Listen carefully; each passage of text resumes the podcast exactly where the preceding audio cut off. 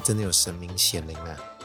懂我这样讲的人，肯定是上一集有听过，因为我在节目一开始有稍微描绘了一下我心目中听众应该是什么样子的情形，所以还是蛮感谢有人真的留下了他的足迹。不过就如同我之前讲，留言的人不多。所以，针对前面，其实我并没有回应过留言，还是要表达一下我的感谢。其实我真的都有看到。那往前刷没多久，就发现哇，有些马上就回到一年前的留言。这真的还蛮适合网络上芳邻风，就是藏得非常深啊。但这其实是一种喜悦还是悲哀嘞？我不知道。哎，但是我的感想是这样：如果还有人愿意继续说，就是神明愿意继续给予一些显灵的行为啊，给予一些諭旨。我觉得都还是蛮欢迎的。如果佳姐在听我这个节目的，应该知道我的话题其实都蛮小、蛮边缘的。就，如果有人真的觉得他有一些比我想象的更边缘的东西，他也可以透过其他的方式去跟大家做个分享。我觉得也许有可能可以借由接下来的节目里面去做一些展演。如果真的能够达到这一点啊，那不用多，就是如果有偶尔那么一两次，我觉得挺好的。就你的频率跟我的频率正过来正过去，如果刚好。共振啊，这种感觉应该还蛮窝心的哦。嗯，啊是说最近天一场下雨，我现在录音的时候已经来到这个五月下旬了，雨已经下了不少场。这一两天稍微有点趋缓，但前几天印象就特别深，因为已经很久没有连续下这么多天的雨，尤其是去年，其实好像我印象中五月梅雨季也没什么表现了，今年终于正常一点。但也正是因为下雨，每到这个季节的时候，如果常常在外面工作奔波，在外走动的人，其实有时候有一些在公共场所行动的环节上，有一些行为会跟之前不大一样。我印象最深的是，因为前几天发生了一件事情，然后这个东西就跟下雨天有关系。因为我们平常大家在路上行走的时候，你不管是在骑楼下还是在外面的人行道，大家就是各走各的路。有些人脚程比较快，脚程比较慢，就各自找自己的方向或合适的路途去走。有时候你会看到前面可能是那种情侣或者是三两好友，常常那种人走路就会慢，而且他们忘了让道给别人，所以你就会看到大家会选择别的路超车过去。那下雨，它会让这个道路变局限了。喜欢淋雨的人不多嘛，而且撑伞其实也挺麻烦的。所以在那段时间，同样的一个上班下班时段，同样的一个骑楼位置。它是人潮就会比之前拥挤，因为大家都躲在骑楼下面走路。那既然人多，就容易产生一些摩擦嘛。这个摩擦并不是说一定会玩 gay 还是什么的，就是会有一些美好谁的代际。这种美好谁其实我们可能偶尔会常常见过。然后接下来讲这个美好谁的感想，应该是男性会比较有共鸣，但我不能说这个事情跟女生无关。那且听我娓娓道来，这就是前几天一样是下雨的晚上。下班时间，大家从捷运站出来，行走的路径一定都还是挤在这个骑楼下。我记得走在我前面有两个女性，她们边走边聊天。那当然，就如我们一般预测，她们走路会比较慢，因为两个人聊天的时候就会陷入自己的那个节奏跟那个空间里面，有时候会忘了让个路给人家。然后那天是因为我发现我接下来转车的公车还没到，所以我脚程也就跟着放慢了。要不然平常可能会想说就超车，因为。大家性子有些比较急的，像我这样，就不是很喜欢跟着人家慢慢的走在后面。但那天就刚好无所谓。接下来走到他们后面，说时迟那时快，在我身后有个男的，他先超我的车，他应该是走路比较急，所以必然他掠过我之后，接下来就会穿越前面的两个女孩子。骑楼下东西又多，所以经过某些通道的时候特别就窄了。那这个男生当然也不可能说还有办法离他们多远。但也当然维持是一个还蛮正常的距离。那如果我们平常这样错身过去，问题应该也不大吧？但偏偏这就是为什么我刚刚说这件故事为什么多少还是跟女生有关系？这是跟大部分不同性别人走路的习惯的姿势有关。那前面这个女孩子比较靠近这个男生会经过区域的这一位，她走路这个手摆动的角度就比较大。而、我不是指前后这个摆动，是指他的手臂跟身体之间呈现的角度。我们一般人应该角度并不大，但是你也知道，有些人走路他不知道为什么习惯性就是他那个挥的距离比较远，他的手跟身体之间大概会距离十五度到三十度之间。前面这位女性当然就这样走着走着，觉得这个男生要穿越她的那个刹那，啪，这个女生的手就打到那个男的鸡鸡。站在他们后面的我心里就呜、年轻人你果然太嫩了。我为什么会说年轻人太嫩？毕竟我这个年纪走在路上也不是没吃过亏。我们这种老司机早就知道如何避险啊。但这个涉世未深的年轻人小伙子，他可能就是这个亏没吃够多，所以他常常就会被人家遭逢毒手。虽然说这个女的她也不是愿意的，但打到就是打到了。以这个网络上的芳龄。爱看东看西看小事情，这件事情并没有什么特别太大的稀奇，他必须一定还有一些条件跟原来看到的情形不一样，要不然这跟我平常年轻的时候经历过的事情有什么不同？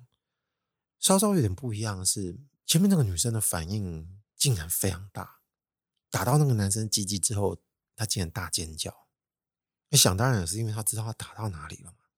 但这个男生其实比较衰啊，我觉得平心而论真的比较衰，他承袭了两波攻击嘛。第一波就是猴子偷翻桃被偷到，那第二波就是他没料到这个女的竟然大尖叫，而且这两者的发生时间其实非常短嘛，因为那个女生一拍到发现打到是男生鸡，他就尖叫，大概中间间隔我认为是不到一秒钟的，然后这个男生被那个女生尖叫，他耸了一下肩，我从后面看就看得出来他被吓到了，但是这个男生当然就继续往前走，因为站在那个男生角度，已经觉得说我是无妄之灾，我也不是靠你很近，我就是离你身体很远，啊，你的手。伸那么出来打到了我，那我不想跟你计较，因为我赶时间，他就直接往前走了。然后加上这个男生从这个侧边走过去，他其实就等于有点开道的感觉。那我就跟着他的后面走，我就回复我平常走路稍快的速度，也略过了那两个女生。我下意识就瞄了一下打到那个鸡鸡的那个女生的脸，我想看她到底是什么表情，因为她毕竟刚尖叫嘛。我发现她恶狠狠地盯着前面的那个男的。应该说是瞪了，显然他非常不高兴。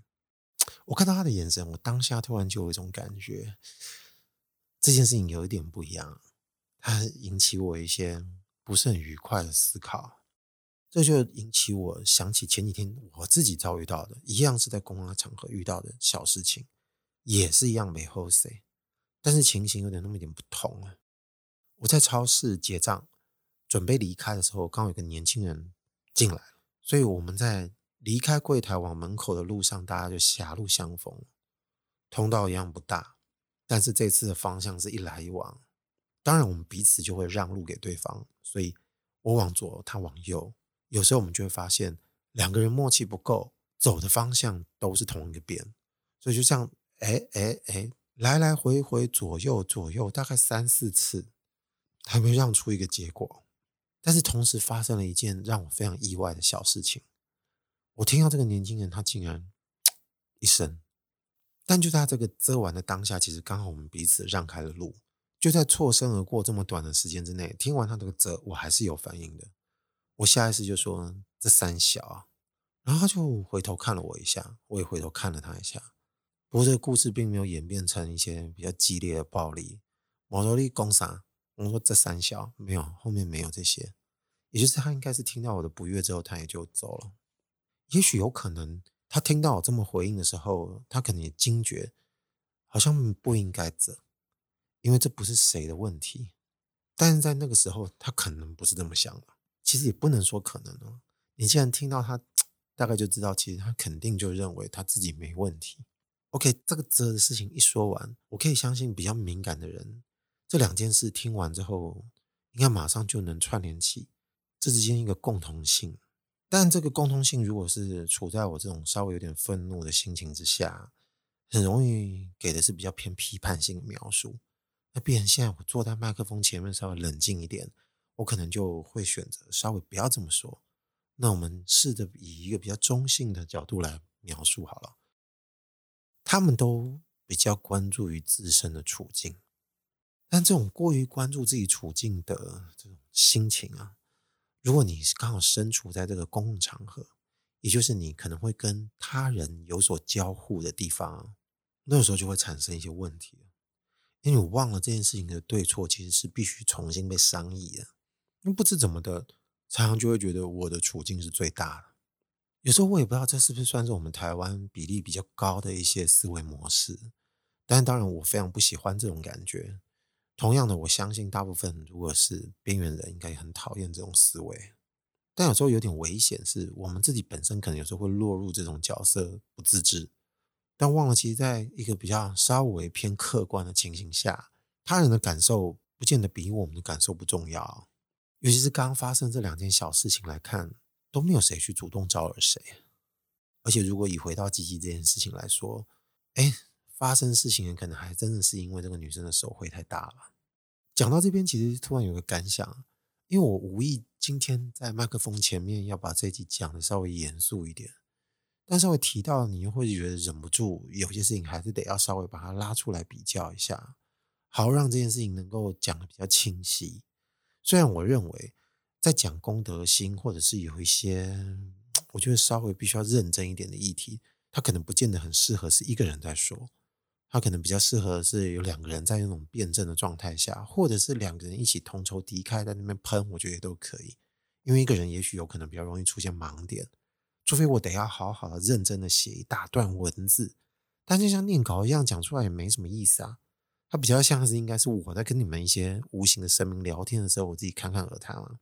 但它一定会有一些漏失或有一些不精准之处。但这种漏失不精准很有可能会导致在讨论这件事情上面，可能真的会牵涉到一些观念上的应该或不应该，整个讲反。所以我接下来如果要再举一个实际的例子的时候，我可能稍微要小心一点，批判也不要讲那么远，因为我隐约感觉到我后面应该会 讲到结尾的时候会走的调性。所以我们听听就好。这件事情是很多年前我在网络上看到的一则新闻。这则新闻是跟台北捷运有关系。台北捷运最常出现的一个争议点，应该是在这个手扶梯上面，到底是不是应该要靠边站？因为刚开始我们知道它其实是有在宣导靠右站立，左侧通行。但后来因为这个那个的原因，哎，那就不要再强制做这个宣导了，就取消了。取消之后就开始出现。很多正反的一些声浪了，那我必须明讲，我自己本身还是比较偏向，应该还是要分左右边的。这跟我认为要有一个比较互助的社会所形成这个原则会比较贴近。但我们这个也一样，先不讲，就如同我前面说的，这个暂时不要这么严肃的探讨。回到这个报道，他写的是来自台中的五十八岁，当年了五十八岁张姓身障妇女。他那时候因为啊自己的颈部动脉阻塞，导致他的右边手脚瘫痪。复健之后虽然能行走，但是只有健康的左手能够握住扶手。他每个月他到台北要去探望他父亲，转搭捷运的时候，因为只能站在左侧，就不停遭到后方乘客的白眼，呛他不要站在这。他就相当委屈的表示我没有错。他就说他感受到很害怕，很有压力。接下来说的是。虽然也有遇到客气的民众会要他借过，但是捷运靠右站的政策已经取消了，没有规定特别要站哪一边，所以他感到很委屈。这个报道后半当然就在讲一下这个北捷他们针对这个宣导的历史曾经有过，曾经又取消的这个情形，然后当然也会引述一些网友的说法，这些后面我就都不用说了。但其实它非常符合我前面已经稍微衍生出来一个小共同性，也就是。你自己个人的处境为什么会关注的这么严重啊？如果我们稍微理性的去看待你在捷运这样的环境，如果你也认为应该要对大家其他的陌生的行人稍微有点贴心的话，那你是否就会去选择搭电梯？电梯永远都在捷运里面是一个存在的选项。我的理解应该没有任何一站捷运里是没有电梯的。但如果说到这个地方，有人站的是反对的立场。通常十之八九会说的是，但这样很不方便啊，我还要走那么远去搭电梯。如果这句话说出来，其实我也没什么好讲的，因为这个有点自打嘴巴嘛。如果我们要互呛，就会变成所以你的方便是方便，别人的方便就不值得方便吗？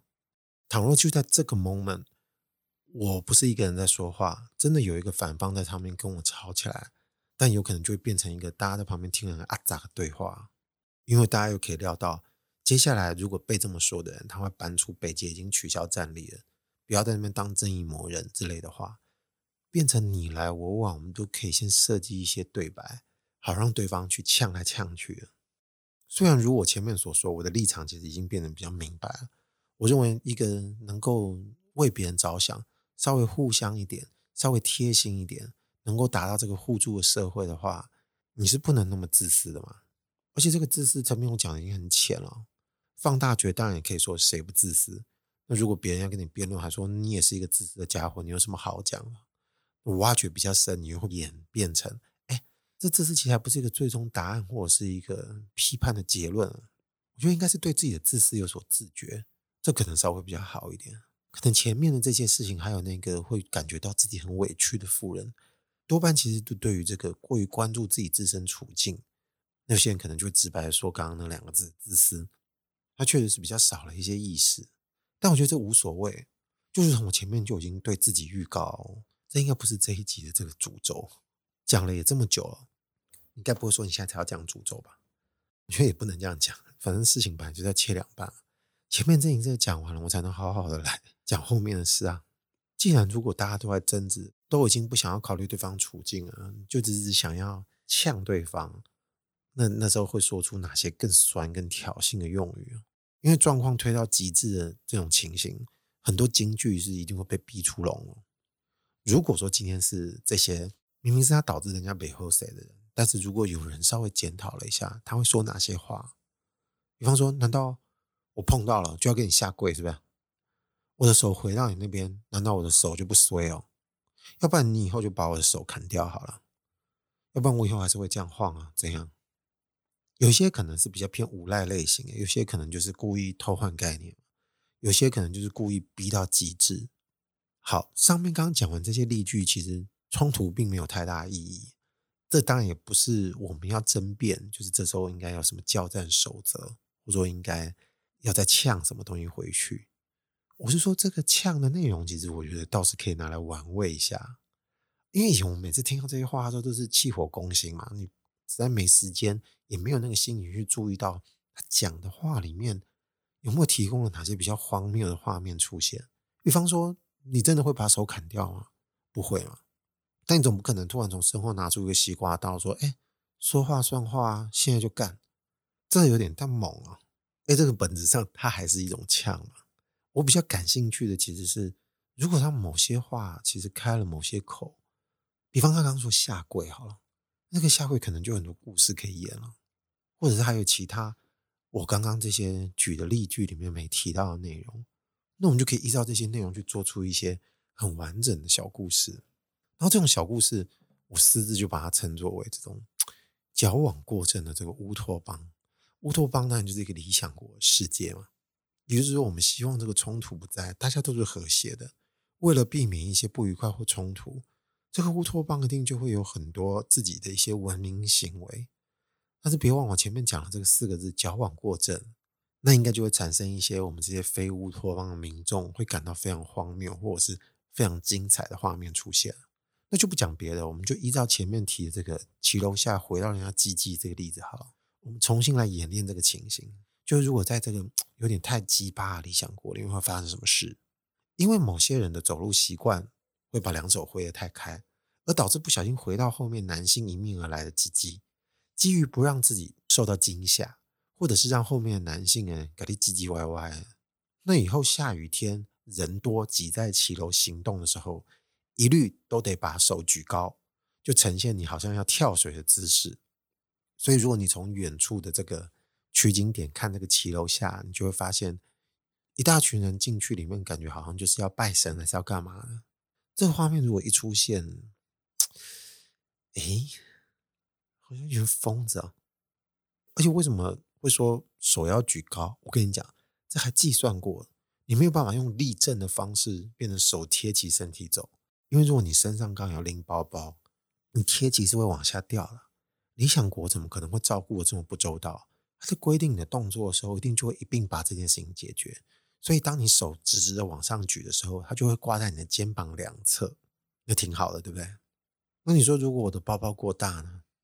这种事情在理想国就不大可能出现了，因为没有人会在乌托邦里面出门的时候拿一个过大的包包，这是有违于我们平常在日常都会行动对于别人贴心的守则。如果你身上带一个体积过大的物品，那你就代表着你必须要有其他的交通工具去承载你，好让在这个和谐的人行道的社会，或者是骑楼下的社会，不会产生更多其他的摩擦。如果我们再举第二个例子，也就是我之前在超商跟人家错身错不了的事情，那应该怎么办？那这个乌托邦应该怎么搞？其实答案非常简单，以后一律不管你结完账，或者是你要进去还是要出来，你经过这些通道，你一律都要学螃蟹走路，也就是你没办法直直的面对前面，你必须侧身对着前面，所以人都变得很扁，马上就会让出很多空间了。所以同样的走道，以前可能只能两个人走，下去可以变成四个人走。嗯，刚刚说的这些规则，其实矫枉过正的乌托邦，其实都还蛮适合给这些要呛回去的人拿来算的。那怎么样？要不然以后我手经过这里都举高高好了。那怎么样？要不然以后我经过这里，就螃蟹走路怎么样？哎，还真可以。你要真的都这样做，那这个世界还蛮理想的。只不过是不知道我们大家这个人会跑到哪去。听起来好像玩笑，开到这边会变成我本来不是应该站在一个捍卫大家公德心的立场，变成好像有点自己在酸这个部分的概念嘛？其实也不是。一方面当然主要原因是因为我们无聊好玩，会觉得这个画面实在太可笑。但其实更深的，其实还是有个原因在里面。我们刚刚举例举了两个。那最后这个其实是真实的这个新闻的例子来说，你有没有发现，如果照这个逻辑推演下去，他还真应该选电梯。那时候我们就会惊觉，看这跟前面那个手举高高、螃蟹走路不一样。选电梯他妈的超合理，你他妈的为什么不搭电梯？而且话讲回来，如果真的有人拿这个矫枉过正的乌托邦来算的话，他也不是真正要用来干嘛，他拿来真的这样讲，心底看也真的没这样认同，大部分还是为了自尊的维护，所以才会说这些东西。如果两个人这样硬呛的话，变成言语的枷锁，那顶多就变成是挞赌，你敢不敢？那讲了就只好干了。但这件事情当然整个糟践了，就太严重了。但是说到底，假如啊，我是说假如，今天如果是你自己经过这个骑楼下。刚好外面正下这个滂沱大雨，是滂沱还滂沱啊？我不管，反正大家应该听得懂我在说的是哪两个字。反正就是很大的雨，你一走进去就主动手举高高的，不知道周遭的人会怎么看哦，会发生什么事？哎，还是说还有另外一种方式？于是以后男生这个进骑楼之后，他在这个裤裆上面前面都挂着一个铜锣，所以只要一撞到，就会听到清脆悦耳的。锵的声音，大家不尴尬，然后都还会可以做一些统计，到底以后平均一天一个时间之内，有多少人的私密处会莫名的被别人打到，保护自己又可以同时做数据统计，而且顺便还会产生一些节奏，干这好像有点太神经片啊！但如果你真的不想敲响那个锣的话，不管你是女生还是男生啊，有时候走路的时候手回太开了。你要是真的突然脑子有想到的时候，其实不妨你稍微可以三思一下，是不是稍微手可以伸进来一点点？毕竟我们没有活在乌托邦，但是我们还是可以减少呛到别人的次数。看看看！网络上的芳龄，我是阿贵，今天就先讲到这边喽，拜拜。